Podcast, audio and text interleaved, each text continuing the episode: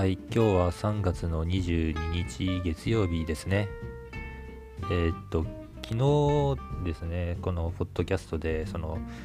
小学生と睡眠について話したんですけど、でもその小学生は、ね、夜更かしをすると。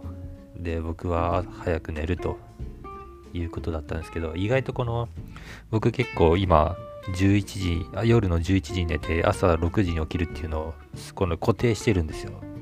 結構意識的にですね。でも今この固定してて、これはまあ1ヶ月前ぐらいからですかね、はい、続けてて、で、その前からですね、あの、早く起きるっていうのは、結構意識的にしてたんですよ。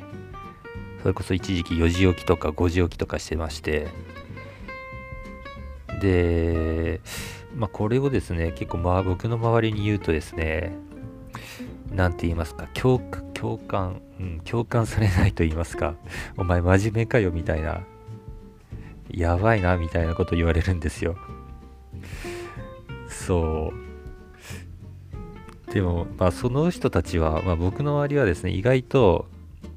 遅く寝て、はい、遅く起きる、あ結構夜更かしをするとか、